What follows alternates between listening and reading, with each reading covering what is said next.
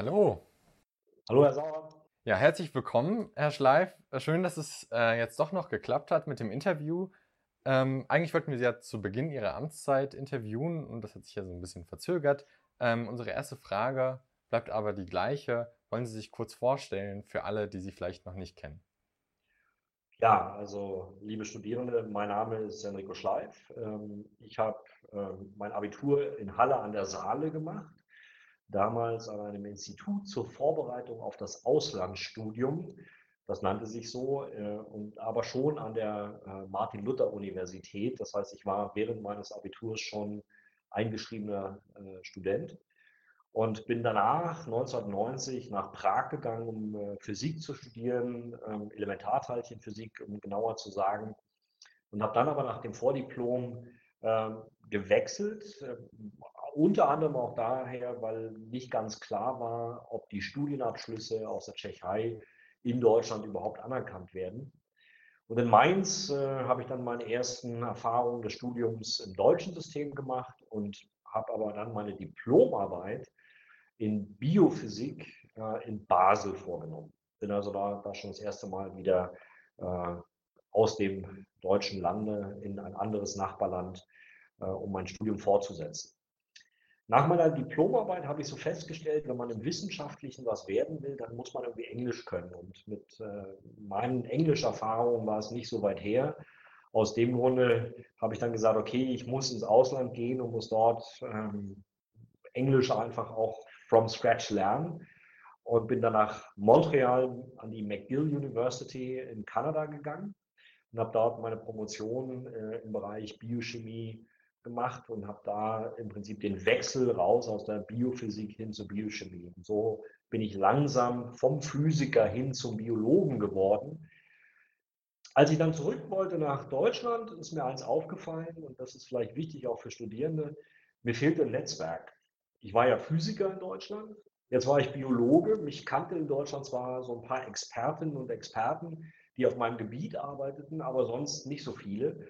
Und es war gar nicht so einfach, eine Postdoc-Stelle zu finden.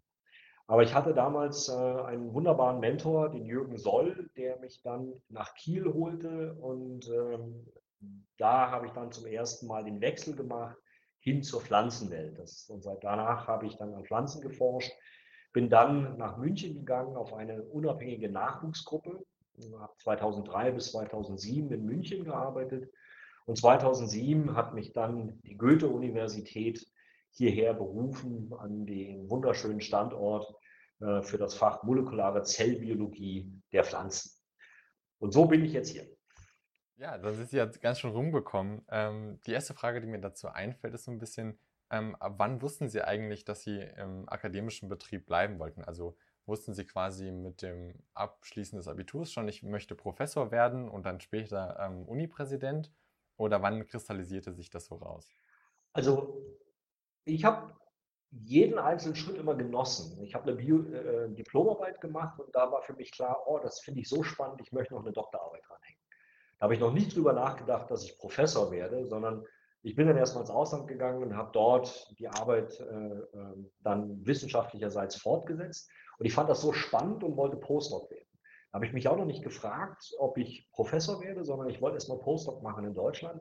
Und ich habe mich aus dieser Stelle auch noch auf Industriestellen beworben. Aber irgendwann fand ich diese, diese knisternde Atmosphäre, lehren zu dürfen, jungen Studierenden das Wissen weiter zu vermitteln, was man hat, auch vielleicht die schrägen Ideen, die man als Wissenschaftler hat, zu vermitteln. Ja, gerade als Physiker in der Biologie ist man ja schon doch noch ein bisschen äh, jemand, der auch andere Sichtweisen auf das ganze System hat. Und da reifte dann in mir, oh, das wäre toll, vielleicht in dem System zu bleiben. Und mit meiner Nachwuchsgruppe ähm, in München, da habe ich dann angefangen, aktiv mich dann auch auf Professuren umzusehen, mich zu bewerben. Und ähm, es war natürlich für mich ein unglaublicher Glückstreffer, ähm, dass die Kollegen aus Frankfurt mich A schon ein bisschen kannten, weil hier sehr viel Membranbiologie gemacht wurde. Das war so mein Kernfach ähm, und mich dann auch schon vorher mal eingeladen hatten und mich dann auch auf die Professur eingeladen haben. Und ich freue mich bis heute, dass ich damals die Kollegen auch überzeugt habe, hier an dem Standort auch gute Arbeit weitermachen zu können. Also ganz spät, ganz spät. Okay, ja? also sehr spät. Und dann ja der zweite Schritt irgendwie aus diesem akademischen Betrieb hinaus eher in so eine Art, ähm, ja, fast schon Managerposition, also in die Administration. Sie waren dann ja auch eine Zeit lang Vizepräsident unter der letzten Unipräsidentin Birgitta Wolf. Und da war natürlich jetzt die erste Frage, ähm, Sie sind dann ja irgendwann zurückgetreten als Vizepräsident oder ähm, haben das dann zwei Jahre gemacht, wenn ich mich gerade richtig entsinne. Da können Sie mich gerne korrigieren, ähm, wenn ich das gerade falsch im Kopf habe. Jedenfalls wäre da dann die Frage, ähm, wieso dieser Wechsel von der Wissenschaft eher in die Administration der Wissenschaft? Also ähm, ich war sechs Jahre lang Vizepräsident. Ähm, ich hatte damals Werner Müller-Estel gefragt und ich war, als er mich fragte, erstmal erstaunt und habe mich gewundert. Ähm, ich bin auch ehrlich, habe mich dann ein wenig gewunden, ähm, habe dann aber irgendwann noch zugestimmt, auch als Vizepräsident tätig zu sein. Und ich bin nicht zurückgetreten. Ähm, meine Amtszeit ist einfach ausgelaufen. Und ich habe dann gesagt, ich möchte keine, äh, keine dritte Amtszeit ranhängen, weil ähm, ein Vizepräsidentenamt ist ja ein Nebenamt. Das heißt, man macht dieses Amt neben der eigenen Forschung, neben der eigenen Lehre. Und das ist schon eine große Belastung ähm, für einen selbst. Ich bin immer wieder, muss sagen, ich ziehe den Hut vor jedem Kollegen, jeder Kollegin, die sich dieses, Amtes auch stellt. Und nach sechs Jahren war für mich einfach auch die Zeit, wo ich gesagt habe, ich muss zurück in die Forschung, damit ich den Faden nicht komplett verliere. Der Anspruch, den ich immer habe, ist, ähm, dass man immer gerne über Strukturen schimpfen kann, dass man Strukturen nicht gut finden kann. Und wir sind gerade auch in einer Gesellschaft, wo viele doch über etwas schimpfen. Aber man muss dann auch den Anspruch an sich haben, bereit zu sein, dann auch etwas ändern zu wollen und zu ändern, auch reinzugehen äh, und dann zu sagen, ich nehme ein solches Amt, damit ich es auch ändern kann ähm, und auch die Verantwortung übernehme, dass sich auch was ändert. Und das war dann so der Wechsel. Hm, ist dieser Gestaltungswunsch oder diese Gestaltungsmöglichkeit auch der Grund gewesen, wieso Sie dann gesagt haben, ähm, Sie möchten Präsident werden? Oder um das anders zu formulieren, in welcher Hinsicht waren Sie der Meinung, dass Sie ähm, ein besserer Präsident wären als die letzte Präsidentin?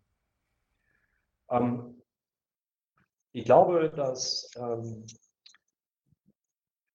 viele Punkte dieser Universität einfach fantastisch sind und dass wir ein Potenzial haben, was auch in Forschung, aber auch in Lehre, auch in Weiterqualifikation, in Transfer, äh, was äh, angelegt ist in dieser Universität. Und ich habe ein, eine Idee, was, wie man das weitertreiben könnte. Frau Wolf hatte eine andere Idee, wie man das weitertreiben könnte. Und ich würde nicht sagen, dass, es, dass die eine Idee besser oder die andere Idee besser ist, sondern ich glaube, dass äh, der Senat ähm, überlegt hat, welche Richtung man da gehen kann. Und ich arbeite für meine Ideen und meine Vorstellungen jetzt seit dem 1. Januar. Täglich sitze ich hier mehrere Stunden, möchte ich sagen, wie viele, äh, und versuche, dass diese Ideen auch jetzt langsam Früchte tragen, natürlich in Kommunikation mit Fachbereichen, mit Kollegen, mit Studierenden. Ich kann Ihnen nur sagen, dass das jetzt gerade äh, in der jetzigen Zeit auch eine Herausforderung ist. Ähm, wir, Herr Sauer, sehen uns gerade nur äh, via Videochat. Und so ist es ja auch in vielen anderen Situationen. Und das finde ich schade, weil gerade der Diskurs, gerade äh, wenn man mit vielen Leuten an einem Thema arbeitet und neue Ideen entwickelt und die eigenen Konzepte auch immer wieder auf den Prüfstand stellt, ich glaube, dann kommen wir auch weiter. Und das, denke ich, hat mich auch äh, getragen, dass ich dann mit den Ideen, die ich hatte, auch in den Diskussionen mit Kollegen der Universität gesagt habe, gut, ich stelle mich der Wahl und ich werde hier als Präsident auch die Verantwortung nehmen. Hm, okay, dann wären wir schon so ein bisschen im Rückblick. Ich wollte noch mal kurz über die Umstände äh, sprechen, in denen Sie gewählt wurden, weil Sie hatten ja gerade eben schon gesagt, dass der Senat dann halt eben ähm, sich nicht unbedingt für diesen an, besseren Weg, sondern eben für diesen anderen Weg entschieden haben, den Sie vorgeschlagen haben.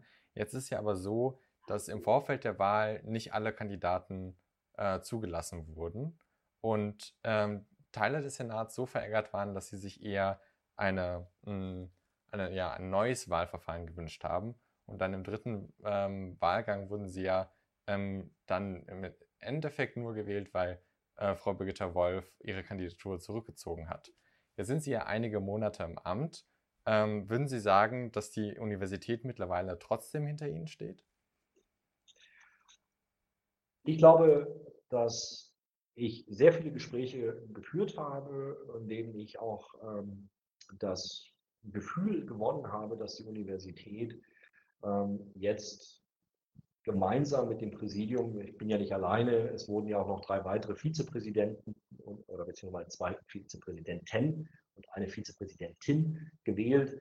Und dieses Team hat, glaube ich, immer mehr Vertrauen in der Universität. Das Vertrauen muss man sich aber auch immer wieder neu erarbeiten. Durch Kommunikation, durch äh, auch äh, das Transportieren von Ideen, durch das Mitnehmen von auf der einen Seite Dekanen, Dekane, auf der anderen Seite Senatorinnen, Senatoren, auf der dritten Seite aber auch Studierende in den verschiedensten Konstellationen. Und ich denke schon, dass ähm, dieses, diese Kommunikationsstrategie, die wir fahren, das heißt, dass wir wirklich auch versuchen, auf allen Ebenen mit den Kollegen kooperativ in hoher Kommunikation zusammenzuarbeiten, dass das dazu beiträgt, dass das Vertrauen groß ist. Ja, Sie sprechen schon äh, so wieder viel über Kommunikation und da würde mich natürlich auch nochmal auf den Wahlprozess selbst äh, bezogen interessieren, ähm, ob Sie schon sich weitergehend mit diesen äh, Wahlreformvorschlägen ähm, ja, auseinandergesetzt haben, die ja dann vorgebracht wurden, ähm, namentlich ja von Ihrem Kollegen äh, Holger Horz, ähm, weil ja dann doch auch nicht nur von erster Seite ähm, ja, die demokratische Legitimierung dieses Wahlprozesses ein bisschen in Frage gestellt wurde. Haben Sie sich da schon äh, nochmal ausgetauscht oder wie ist da gerade der Stand der Dinge? Also es gibt äh, jetzt Diskussionen zwischen Senat und Hochschulrat, die sich darüber austauschen, wie ein Wahlverfahren der Zukunft aussehen könnte. Und man muss hier auch ein wenig abschichten, was sind eigentlich die Fragen, die da im Raum stehen. Geht es um das Wahlverfahren? Geht es um Kommunikationsprozesse? Was war eigentlich der, der Punkt? Ich glaube, wenn man äh, auf die Wahl und den Wahlprozess schaut, muss man zwei Dinge immer wieder auch im Blick behalten. Das eine ist, dass wie auch, man, wie auch immer man sich entscheidet, der qualitätssichernde Prozess weiter gegeben ist. Das heißt, wir brauchen eine Innenperspektive, aber auch eine Außenperspektive auf die Führung dieser Universität, weil wir sind natürlich in einer Gesellschaft verankert und wir haben auch eine äh, Verantwortung gegenüber der Gesellschaft, die mit hier in diesen Prozess eingebracht werden soll. Das Zweite, was man sich immer wieder auch vergegenwärtigen muss, wir haben in der Hochschullandschaft schon eine Sonderstellung. Wir sind eine autonome Stiftungsuniversität, wo der Hochschulrat eine entscheidende Rolle in dem Kanon der verschiedenen Gremien spielt. Die Frage, die man sich jetzt stellen muss, ist, wie kommt man zu einer Kommunikationsstruktur, zu einer Kommunikationskultur zwischen Senat und Hochschulrat, dass am Ende des Tages hier solche Missstimmungen, die entstehen können, im Vorfeld durch klare Kommunikation und durch eine vertrauensvolle Zusammenarbeit vielleicht in Zukunft nicht mehr entstehen. Nochmal aber zu dem Prozess selber. Ich denke, man muss bei jedem Vorschlag, den man jetzt unterbreitet, und das kann nur die Landesregierung ja im neuen Hochschulgesetz überhaupt verändern, verankern, sich überlegen, wie weit möchte man eigentlich, dass die Landesregierung hier Probleme der autonomen Stiftungsuniversität löst, weil es ja immer wieder auch ein kleines Stückchen eine Abgabe der eigenen Autonomie ist, wenn man sich das von außen lösen lässt. Ich bin ganz fest davon überzeugt, wenn ich mir anschaue, wie gut die Kommunikation zwischen Hochschulrat und Senat in den letzten Sitzungen war, dass man eigentlich auch inneruniversitär zu einer Lösung kommen könnte. Okay, also Sie sehen das eher so als äh, inneruniversitären Kommunikationsprozess, der da ähm, stattfinden muss, als äh, eine Frage des Hochschulgesetzes, wenn ich das jetzt irgendwie so kondensiert richtig verstehe. Ich würde glauben, dass wenn man alle Diskurse, die da gelaufen sind, abschichtet, hier eine der Punkte tatsächlich ist, dass der inneruniversitäre Kommunikationsprozess nicht, also zwischen Senat und Hochschulrat, nicht optimal gelaufen ist. Ja. Hm. Das heißt, ähm, eine strukturelle Veränderung ist weniger notwendig, sondern es ist eher eine Frage, wie man äh, sich da kommunikativ äh, mit auseinandersetzt. Das sagen wir mal so, ähm, ich kann es ja mal andersrum formulieren und eine äh, Gegenfrage stellen. Ich glaube, jedes Verfahren kann man strukturell ändern. Nur mit einer Änderung ist nicht gegeben, dass am Ende des Tages äh, die Qualität des Verfahrens dadurch gesteigert wird. Und jetzt muss man sich gut überlegen im Vorfeld, was wären denn Prozesse, wenn man etwas wirklich ändern möchte, was sind denn die Prozesse, die die Qualität dieses Verfahrens steigern und die Qualität der Selektion sichern? So, und ich glaube, dass ein zweistufiges Verfahren, wie es derzeit angelegt ist, ja genau das tut. Externe Perspektive und interne Perspektive vereint. Die Frage ist nur, wie funktioniert die Kommunikation zwischen diesen beiden Entitäten?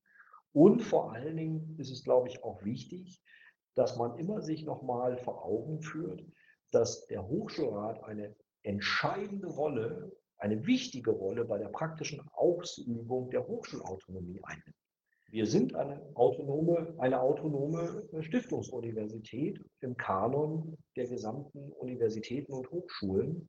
Und daher hat der Hochschulrat hier an diesem, äh, an diesem Ort auch nochmal eine andere Rolle als in anderen Universitäten.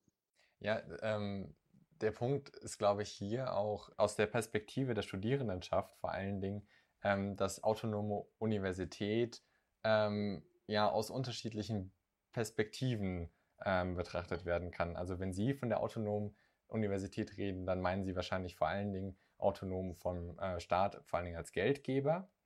Aber ähm, die Vorschläge, die dann von Asta und teilweise auch von Herr Horz kamen, gingen ja eher so in die Richtung, dass man eine erweiterte ähm, Wahlfindungskommission äh, zusammenstellt, die eben auch ähm, also mehr Studierende mit Bestimmung vorsieht. Ähm, das wäre ja aus Studierendensicht auch ein Schritt in Richtung Autonomie. Ähm, wenn ich Sie aber richtig verstehe, ist das nicht das, was Ihnen vorschwebt. Sehen Sie, ähm, Sie haben gefragt, ob eine gesetzliche Änderung notwendig ist am Anfang. Die Frage der Größe zum Beispiel der Findungskommission ist kein Rechtsgegenstand im Gesetz. Das ist etwas, ja. was inneruniversitär gelöst werden könnte in einem Diskussionsprozess. Dazu brauche ich keine Gesetzesänderung. Genau, ähm, ja. Und das ist etwas, was ich meinte. Man muss jetzt mal überlegen, was ist das Ziel und was, wie sichere ich äh, in diesem Verfahren die Qualität und was sind die Diskussionspunkte. Und ich glaube, dass viele von den Dingen, wie zum Beispiel auch eine verbesserte Kommunikation und Transparenz über das Verfahren, überhaupt gar keine Novellierung des Gesetzes nach sich ziehen würde, sondern einfach nur inneruniversitär neue Strukturen äh, anlegen würde. Okay, das heißt, ähm, um den Punkt auch irgendwie ähm, zu Ende zu führen, ähm, ist das Ganze eher noch im Prozess befindlich und ähm, ja, noch nicht ganz abgeschlossen. Ich würde einfach ähm, gerne weitermachen mit einer anderen Kontroverse, ähm, die ja auch dann die Studierendenschaft oder den allgemeinen äh, Studierendenausschuss ja, mit einbezogen hat, nämlich diesen kleinen Streit, beziehungsweise auch gerichtlichen Streit über ähm, das hochschulpolitische Mandat des AStAs. Ähm, da gab es ja dann eine Klage des Präsidiums gegen den AStA, dass das hochschulpolitische Mandat überschritten wurde. Also kurz für unsere ZuschauerInnen und äh, HörerInnen, das hochschulpolitische Mandat bedeutet eigentlich, dass halt eben der gewählte ähm, Ausschuss der Studierenden sich äh, vor allen Dingen zu hochschulpolitischen oder ausschließlich zu hochschulpolitischen Themen äußern soll.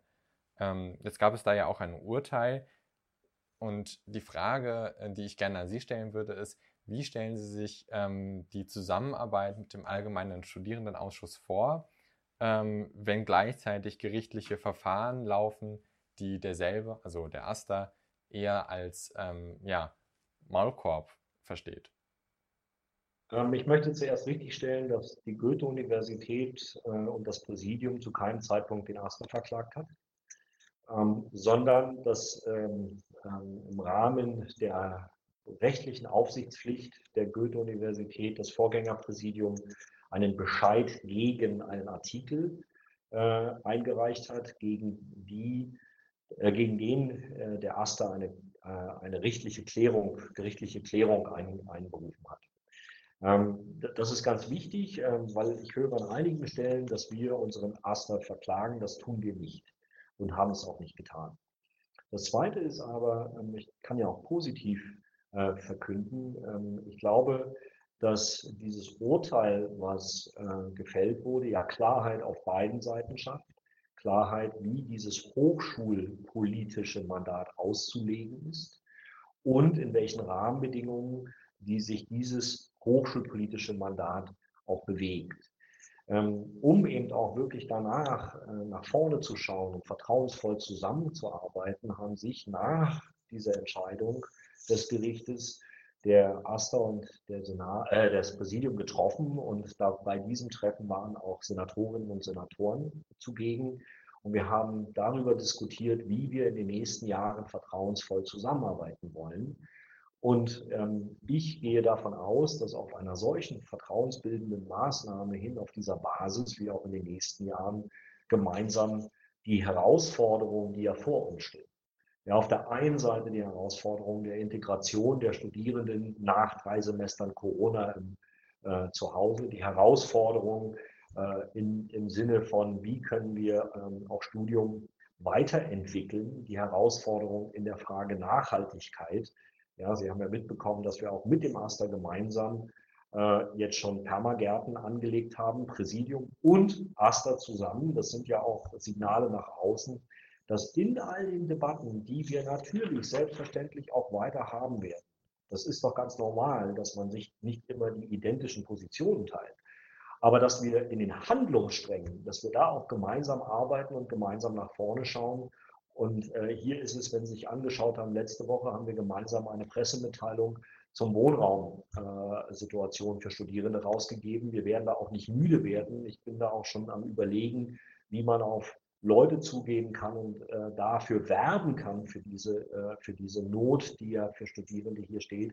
Das heißt, wir haben auch ganz viele gemeinsame Punkte, wo Präsidium und AStA, ich sage es mal salopp, an einem Strang ziehen äh, und auch gemeinsam in die gleiche Richtung etwas bewegen wollen. Hm, ja, das ist ähm, gut, dass Sie das ansprechen, aber in dem Interview ähm, wird es mir vor allen Dingen ja eher um Kontroversen gehen. Das heißt, ähm, sicherlich, und auch das letzte Präsidium hat ja immer mit dem Master zusammengearbeitet, wenn es um solche Fragen ging wie studentischen Wohnraum. Aber ähm, eine der Handlungsstränge, wie Sie vorhin sagten, bei denen Präsidium und AStA beispielsweise nicht an einem Strang äh, ziehen, wären ja die Hochschulwahlen. Ähm, Sie haben ja, oder das Präsidium und der Wahlausschuss ähm, haben sich ja entschieden, äh, die nächsten Gremienwahlen für die Fachbereichsräte und den Senat ähm, primär online durchzuführen. Also die möglich war, äh, Möglichkeit einer Briefwahl besteht weiter. Aber es ist halt eben keine automatische Zusendung der Briefwahlunterlagen mehr vorgesehen. Ähm, und hier hat sich der Aster ja auch ähm, sehr fundamental sogar gegen diese Entscheidung einer Online-Wahl gestellt. Ähm, halten Sie persönlich Online-Wahlen für eine Art Zukunft der Hochschulwahlen oder ist das für Sie eher so eine Art Ausnahmeregelung während ähm, der Corona-Semester, wie man sie so nennt?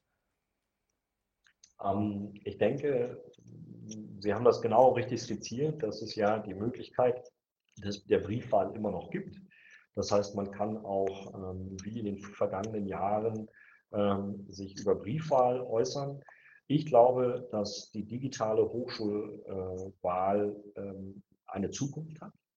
Ähm, wenn ich mir in anderen Universitäten anschaue, wo das für viele äh, von den Wahlvorgängen schon eingeführt ist und auch langfristig schon eingeführt ist, ähm, da ist es aus diesem universitären System eigentlich nicht mehr wegzudenken.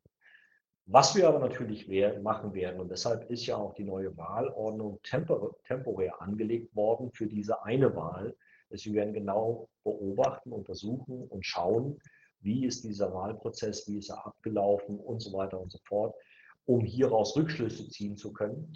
Ähm, ich bin aber fest davon überzeugt, dass für viele der Gremienwahlen ähm, hier in der Zukunft ja eine Beteiligungsstärkung auch äh, zu finden ist, weil gerade die Urnenwahl früher temporär irgendwo stehend an einem Campus ja dann doch vielleicht nicht auf dem Laufweg war von einer Person und sich eventuell jetzt durch digitale Wahlen sich das vereinfacht, auch wirklich an dieser Wahl, an diesem demokratischen Prozess teilzunehmen. Sie haben es gesagt, die, der AStA wird seine Wahl nicht online durchführen, sondern ähm, auf, äh, wird weiterhin die Urnenwahl äh, durchführen. Ich denke, das ist dadurch, dass das Wahlrecht ja dem AStA selbst äh, oblegen ist, ähm, ist es auch äh, möglich, dass ich mir vorstellen könnte, dass der AStA jetzt auch mal schaut, was passiert jetzt bei der Senatswahl. Da werden ja auch Studierendenvertreterinnen gewählt und dann muss man halt schauen, ähm, gibt es da jetzt äh, mehr Wählerinnen oder gibt es weniger? Wie ist die Wahlbeteiligung? Wie wird es angenommen? Und ich denke, das könnte ja dann auch ähm, ein, ein, ein wichtiger Hinweis für den AStA sein, ob man sich nicht in den nächsten Jahren auch vielleicht in ein solches Modell gibt, wenn man sieht, dass die Wahlbeteiligung steigt. Weil das ist ja auch immer eine Frage der demokratischen Teilhabe von äh, den Studierenden, von den Mitgliedern der Goethe-Universität, die wir ermöglichen wollen. Aber genau um diese demokratische Teilhabe ähm, geht es dann ja auch den, dem AStA, wenn ich dieses, äh, diese Pressemitteilung richtig gelesen habe, ähm, wenn darauf aufmerksam gemacht wird, dass halt eben die Nachvollziehbarkeit von Online-Wahlen wesentlich schlechter ist als die beispielsweise einer Briefwahl. Im Englischen spricht man ja so schön vom Paper Trail, den man dann nachvollziehen kann, was online, ähm, also laut dem Pressestatement, schwieriger ist. Und ähm, dann würde ich so persönlich ähm, aus meinem Background als äh, Studierender der Politikwissenschaft auch äh, nochmal anmerken, dass so eine erhöhte Wahlbeteiligung ähm, zwar bei vielen Universitäten in den ersten, ähm, bei den ersten Wahlen einen Effekt hatte, aber dann sich nachher wieder auf das ursprüngliche Niveau ähm, ja, zurückbewegt hat, was ein bisschen, so ein bisschen darauf schließen ist, dass es quasi so eine Art ähm, ja, e-, Excitement-Effekt, ähm, mir fehlen gerade leider die deutschen Worte dafür, ähm, gibt. Das heißt, wie würden Sie jetzt diesen ja, ich will nicht sagen Gegenargumenten, aber diesen Vorwürfen ähm, ja, entgegentreten, dass so eine Online-Wahl eigentlich nur die Symptome einer ähm, ja, depolitisierten Studierendenschaft gegenübertritt und äh, nicht, nicht wirklich die äh, Ursachen bekämpft. Ich glaube, ein, ein Verfahren, ich glaube, das äh, ist ja das Gleiche, was wir vorhin bei, der, bei dem Wahlprozess, äh, bei der Präsidentenwahl schon hatten. Ein Verfahren als solches wird die allgemeine Situation nicht verbessern. Ähm, es bedarf auch anderer werbenden, anderer kommunizierenden Mittel begleitend. Auch ich kenne die äh, Analysen, dass es diesen Excitement-Effekt gibt, ähm, wo am Anfang durch die Einführung dieses Systems eine höhere Beteiligung war, die danach wieder äh, runterging. Ich glaube, dass wir alle gemeinsam, egal in welchen Bereichen, das gilt ja auch für die Gesellschaft, wir müssen, glaube ich, deutlich mehr auch darauf achten, dass wir Inhalte kommunizieren, dass wir Inhalte, dass wir Foren schaffen, Möglichkeiten schaffen, wo sich auch äh, äh, Studierende, aber auch Mitarbeitende äh, Informationen holen können. Ich meine, ein Beitrag ist ja auch Ihr Sender, ja, wo, wo man Beiträge einstellt und dann sagt, okay, ähm, da kann ich mich mal informieren, wie sieht eigentlich die Landschaft aus, was bedeutet A, was bedeutet B. Ich glaube nicht, ganz ehrlich, ich glaube nicht, dass ein Verfahren als solches jetzt irgendwas zur Demokratisierung einer Gesellschaft beiträgt.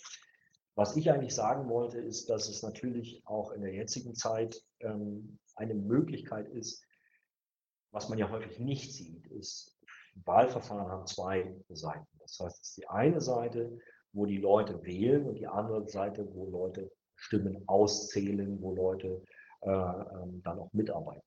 Und wir sehen ja, wenn sich alleine auch die Senatsunterlagen mal anschauen, wir haben ja ziemlich gerungen in den letzten Wochen und Monaten, unseren Wahlvorstand überhaupt aufzufüllen. Das heißt, auch hier ist es ja so, dadurch, dass das ein großer Aufwand ist, wenn viele Wählende da sind, die jemanden wählen können, dann müssen Stimmenzettel ausgezählt werden, etc. etc. Und da Leute für zu begeistern, dieses zu tun, da sollten wir vielleicht überlegen, ob dann technische Hilfsmittel nicht tatsächlich auch probat sind, so sie sicher sind und so sie auch äh, genauso sicher sind wie eine Briefwahl, ähm, die, die ja auch in all den Zeiten weiter möglich sein wird. Hm, okay, ja, dann vielen Dank auf jeden Fall schon mal für die Einsichten, was die Wahl an der Hochschule angeht. Ich hätte jetzt, ähm, da sich unsere Zeit ja auch irgendwie ähm, sehr schnell dem Ende zuneigt. Ähm, noch ein paar kürzere Fragen. Ähm, die erste ist auch ähm, darauf bezogen, dass Sie vorhin sagten, ähm, dass Sie schon meinen, dass es eine Zukunft für Online-Wahlen gibt. Ähm, Online-Wahlen für, für die Landtagswahlen in Hessen, ja oder nein? Ja. In Zukunft. In Zukunft, okay. Dann das nächste wäre, ein einkommensunabhängiges BAföG. Ähm, wären Sie da dafür oder sehen Sie da Widersprüche? Ich wäre dafür. Ja, okay, wunderbar. Und das äh, letzte jetzt unter dem Themenblock wäre noch der Tarifvertrag für studentische Hilfskräfte. Momentan ist es ja noch so, dass ähm, ich und ja viele meiner Kommilitonen und Kommilitonen ähm, noch nicht mit ähm, unter Tarifverträgen beschäftigt sind. Ähm, wenn, würden Sie das befürworten, wenn sich die Studierendenschaft so organisiert? Also da kann ich jetzt nicht so kurz antworten. Ich war ja damals mit in der Arbeitsgruppe, ähm, die äh, die Selbstverpflichtung der Goethe-Universität mit ausgearbeitet hat. Ähm, und ich denke, dass ganz wichtig ist, dass wir diese Selbstverpflichtung einhalten.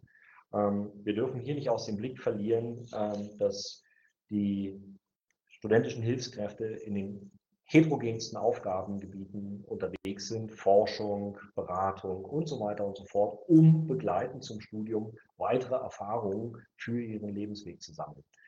Und hier sollten wir uns auch gerade im, im Sinne der Studierenden Flexibilitäten erhalten.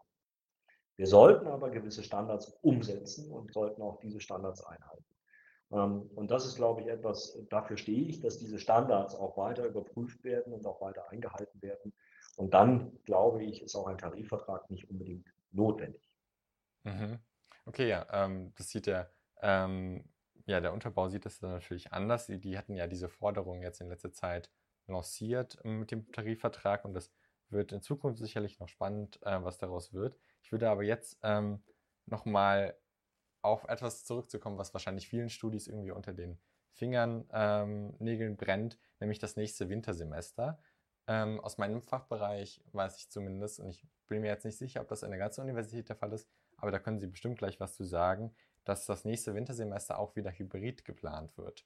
Und ihren, Ihrem Begrüßungsvideo zu diesem Sommersemester sagten Sie auch, dass eine Rückkehr zu einer Normalität vor Corona nicht möglich sein wird. Für mich hört sich das jetzt so ein bisschen so an, als würde sich Lehre dauerhaft in die Online-Lehre verschieben.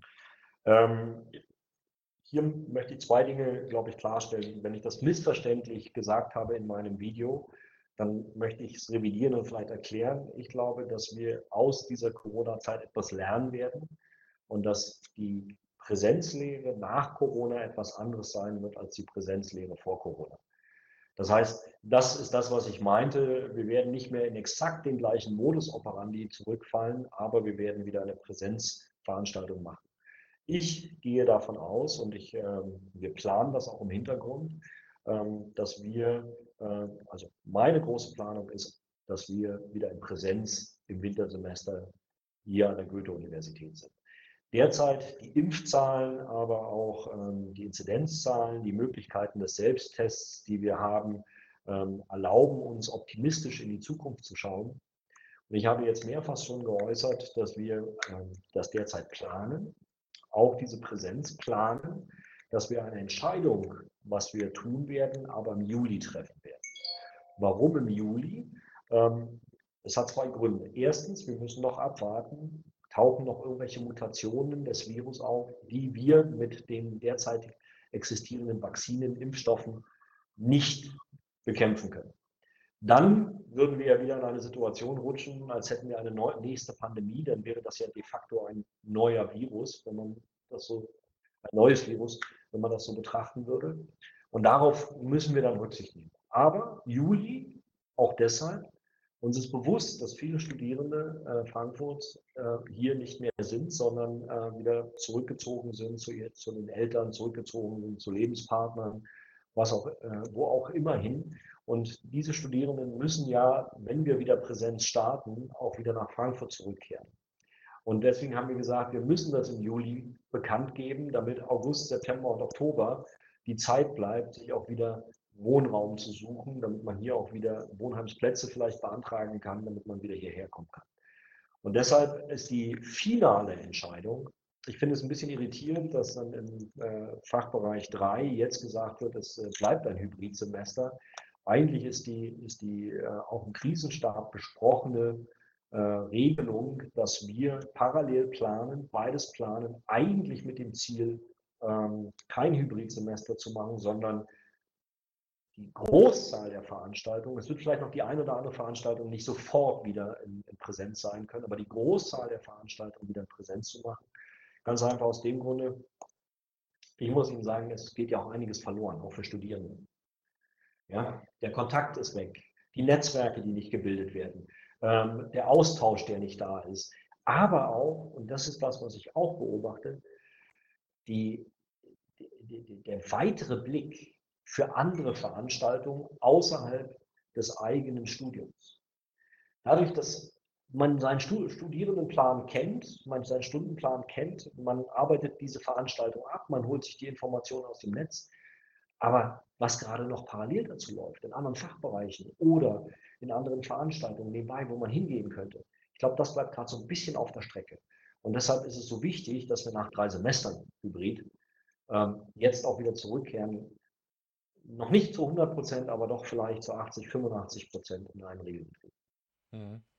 Ja, das ähm, hört sich doch schon mal nach einer guten Nachricht an, zumindest jetzt so aus meiner persönlichen Perspektive. Ähm, ich hätte noch eine Frage zum Goethe-Corona-Fonds, die ja ähm, die Goethe-Uni eingeworben hat. Äh, das sind, wenn ich mich richtig erinnere, 5 Millionen Euro oder ungefähr, die da zusammengekommen sind. Und da wäre jetzt meine Frage an Sie, was davon ist eigentlich konkret in die Lehre oder konkret ähm, in Programme für Studierende geflossen? Wir haben hier äh, tatsächlich ein unglaubliches Engagement der Bürgerschaft, äh, der Bürgerinnen und Bürger Frankfurt gehabt, die sich äh, sehr hoch committed haben. Und das sind nicht nur 5 Millionen, das sind mittlerweile 6,7 Millionen Euro, die in diesem großen Kontext Corona-Fonds gestiftet wurden, inklusive neuer Stiftungsprofessoren. Und jetzt sind wir genau da. Dadurch, dass nicht nur Forschungsprojekte, sondern auch Stiftungsprofessuren gestiftet wurden, das ist ja dann wieder mittelfristig ein Beitrag für Studierende, hier auch neue äh, Personen in der Lehre zu erleben, neue Inhalte zu erleben. Die Forschung, die betrieben wurde, ähm, ist nicht nur naturwissenschaftlich, lebenswissenschaftliche Forschung, sondern es wurde ja auch dezidiert sozial-gesellschaftswissenschaftliche Forschung auch gefördert. Und ich glaube, durch diese Forschung sind ja auch wieder Studierende integriert worden in diese Forschungsvorhaben. Ähm, das heißt, dass die Ad-Hoc-Auswirkung war natürlich erstmal das Beforschen, wie können wir zum Beispiel Medikamente, die jetzt den Verlauf von Corona in der, der, Entzündung abschwächen, identifizieren. Wie können wir verstehen, wie sich Corona verbreitet, wenn Sie sich an die fantastischen Arbeiten von Herrn Münch oder von Frau Ziesek erinnern. Der zweite Schritt ist jetzt auch die Nachfolge der Pandemie zu beforschen, zu überlegen, was lernen wir daraus. Und der dritte Schritt ist, dass durch das Einwerben dieser Stiftungsprofessuren natürlich auch neue Möglichkeiten für Studierende entstehen, die sich äh, jetzt mit diesen Professuren, bei diesen Professuren auch mit neuen Inhalten auseinandersetzen. Mhm. Das ist ähm, sehr interessant, nochmal in Bezug auf ähm, jetzt muss ich einen kleinen Bogen schlagen. Die letzten Kommunalwahlen in Frankfurt. Das hatte letztens äh, eine Pressemitteilung rausgegeben mit Forderungen an die neue Römer-Koalition. Und eine davon war beispielsweise eine kommunale Stiftungsprofessur für kritische Theorie. Sie hatten ja gerade eben angesprochen, dass halt eben auch im sozialwissenschaftlichen Bereich vor allen Dingen die Nachfolgen der Pandemie erfolgt würden, äh, erforscht werden sollten. Genau. Und da stellt sich jetzt die Frage für mich persönlich, würden Sie dann auch eine Stiftungsprofessur für kritische Theorie befürworten? Es ist ja so, äh, das wissen Sie ja, ähm, dass bei uns Stiftungen dann nicht äh, äh, kein Recht haben, Kandidatinnen oder Kandidaten vorzuschlagen. Es ist eine freie Stiftung und wir haben ja, wenn Sie wissen, in den, in den Sozialwissenschaften, Erziehungswissenschaften gerade eine Stiftungsprofessur für Inklusion äh, etabliert. Ähm, und wenn jemand kommt und sagt, ich möchte eine Stiftungsprofessur für kritische Theorie ähm, und kritische Forschung oder Nachhaltigkeitsforschung stiften. Ich glaube, die Goethe-Universität ist ein fantastischer Ort. Ich mache jetzt gleich Werbung. Hier kommt der Werbeblock. Die Goethe-Universität ist der beste Ort, Stiftungsprofessuren anzusiedeln. Und ich denke, wenn es zu unserem Profil passt, und ich glaube, gerade die gesellschaftliche Auseinandersetzung, die Frankfurter Schule ähm, und auch ähm, Normative Orders bis hin zu Kontrast, sind ja gerade auch Symbole dafür, dass wir uns mit gesellschaftlichen Veränderungen auseinandersetzen. Nicht umsonst ist das Institut für gesellschaftlichen Zusammenhalt äh, in seiner Leitung hier in Frankfurt vor Ort. Ich hatte dann daran anschließend direkt noch äh, so eine Strukturfrage für Sie. Ähm, wir haben jetzt viel über Sozialwissenschaften geredet ähm, und natürlich ist das auch für mich ähm, besonders interessant irgendwie, weil es da um meinen Fachbereich mehr oder weniger geht. Aber gibt es denn äh, bestimmte Fachbereiche, die Sie als Präsident besonders fördern möchten? Ich glaube, wenn Sie sich anschauen, was wir in den letzten Jahren äh, vorbereitet haben und was jetzt ähm, auch ähm, äh, weiterentwickelt wird, ähm, dann sehen Sie, dass wir ein neues Verständnis auch von Forschung aufgebaut haben, dass Forschungsfragen heutzutage nicht mehr an den Grenzen eines Fachbereichs stehen bleiben. Wenn man sich mal alleine, ich werfe jetzt nur ein Wort rein in, in die Runde, Nachhaltigkeit anschaut dann, und dann einmal durch die Fachbereiche hindurchläuft, dann ist das eine gesellschaftliche Frage, dann ist es eine politische Frage, dann ist es eine Finanzfrage, es ist aber auch eine rechtliche Frage, es ist eine biologische Frage, es ist eine geowissenschaftliche Frage, es ist eine humangeografische Frage, bis hin, bis hin zu der Frage, wie gestalte ich nachhaltig das Gesundheitswesen. Das heißt, heutzutage ist, glaube ich, die Frage nicht mehr zu stellen, wie fördere oder welchen Fachbereich möchte ich gesondert fördern oder besonders fördern, sondern wie kann ich aus der Fülle der Fachbereiche eine Stärke ableiten, die einzigartig ist für die Goethe-Universität. Wir haben ja die Möglichkeit, bestimmte Fragen zu beantworten, wir als Goethe-Universität, weil wir so heterogen, so, wie nennen wir es immer so schön, voll universitär aufgestellt sind. Und deshalb würde ich nicht sagen, ich möchte einen Fachbereich besonders fördern, sondern wir sollten uns mit den Fachbereichen überlegen, wo sind denn die Schwerpunkte, die wir über die Fachbereichsgrenzen hinaus von verschiedenen Perspektiven betrachten können. Und das wäre, glaube ich, ja. Jetzt ist es aber so, dass ähm, Professuren und ähnliches natürlich trotzdem ähm, an bestimmten Fachbereichen angesiedelt werden. Also die, ähm, Sie haben bestimmt recht, wenn Sie sagen, dass irgendwie Forschungsfragen auch viel dynamischer sind oder zumindest viel dynamischer gedacht werden als vielleicht noch vor ähm, mehreren Jahrzehnten. Aber die Struktur ist ja immer noch die gleiche, nämlich dass immer noch Professuren an ähm, Fachbereichen angesiedelt sind, an denen dann auch Studierende studieren. Ähm, es gibt es einige Überlegungen, auch mit diesen ähm, ja, verschiedenen Wahlpflichtmodulen, dass Studierende auch fachbereichsübergreifend studieren. Aber nichtsdestotrotz stellt sich ja die Frage, ob es nicht bestimmte ähm, Forschungsfelder gibt, die dann eben auch bestimmte Fachbereiche besonders bevorzugen. Gerade im Hinblick auf ähm, ja, die angestrebte Exzellenz der Uni. Diese Frage ähm, ist nicht so einfach zu beantworten, wie Sie sie jetzt gerade gestellt haben, weil das ist ein Diskursprojekt. Ähm, wenn Sie überlegen, ähm, es gibt Forschungsfelder und jetzt, glaube ich, müssen die Akteurinnen und Akteure dieser Forschungsfelder überlegen, äh, was sind denn die Notwendigkeiten, um zum Beispiel Lehre attraktiver zu machen in dem Bereich oder Forschung attraktiver oder noch stärker zu, äh, zu kontrollieren? Und jetzt ist, dann ist das ein Diskurs auch zwischen den Fachbereichen, wo passt zum Beispiel die neue Professur, die jetzt notwendig ist, am besten hin. Aber Sie haben einen ganz wichtigen Punkt gesagt. Ich glaube, es wird in Zukunft auch ganz wichtig sein, dass auch das Angebot für Studierende nicht an Fachbereichsgrenzen endet. Weil das ist ja genau das Spannende, was ja in der Zukunft äh, vor uns liegt. Ähm, Digitalisierung. Die Frage des Verständnisses auch ähm, der Auswirkungen von Forschung, aber auch die Frage der Ausprägung äh, in der Gesellschaft von bestimmten Fragen im Gesundheitswesen, im äh, Ingenieurswesen, in der Physik und so weiter und so fort. Und da, glaube ich, zu neuen Konzepten zu kommen, man nennt das, glaube ich, heute landläufig immer so schön Future Skills, die man heute braucht. Ähm, das ist, glaube ich, äh, da muss man auch überlegen, ist es jetzt notwendig, dass die Professur A im Fachbereich A ist oder könnte die Professur A nicht auch im Fachbereich C sein, aber trotzdem Fachbereich A in der Lehre stärken? So, und wenn man so denkt, dann könnte es ja auch Möglichkeiten geben, dass man gemeinsam zwischen drei, vier Fachbereichen sich überlegt, was brauchen wir eigentlich, um uns nach außen für Studierende noch attraktiver zu machen. Nicht nur, damit man attraktiv ist und Studierende kriegt, sondern damit man ihnen auch wirklich den nächsten Sprung verbessert, eine Karriereoption gibt. Okay, ähm, dann hätte ich jetzt, weil ich kurz auf die Uhr geblickt habe, noch eine kleine abschließende Frage für Sie. Ähm, was sind die zwei größten Ziele, die Sie bis zum Ende Ihrer Präsidentschaft auf jeden Fall erreicht haben wollen? Und wirklich nur zwei.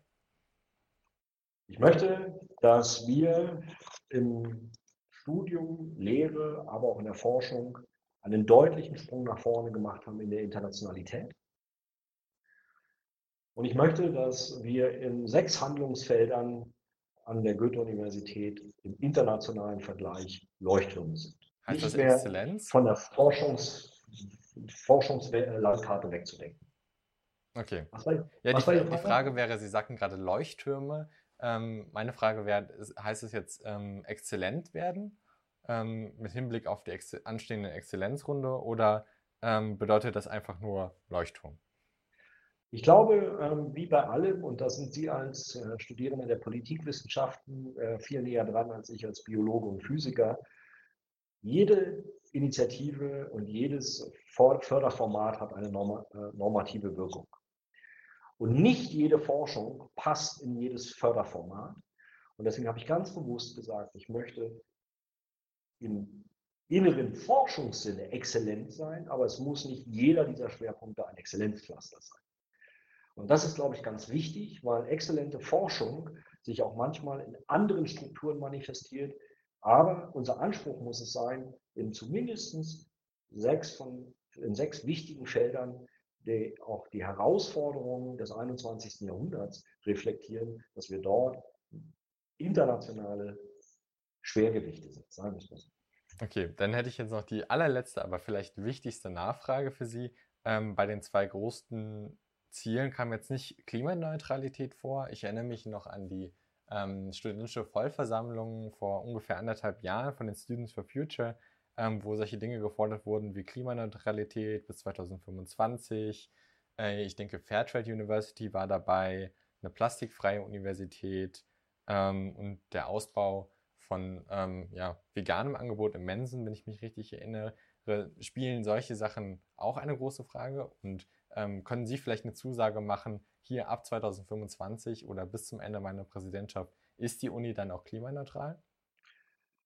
Hätten Sie mir erlaubt, drei Punkte zu sagen, dann hätte ich die Nachhaltigkeit als dritten Punkt genannt. Das war ja, das war genau die Idee.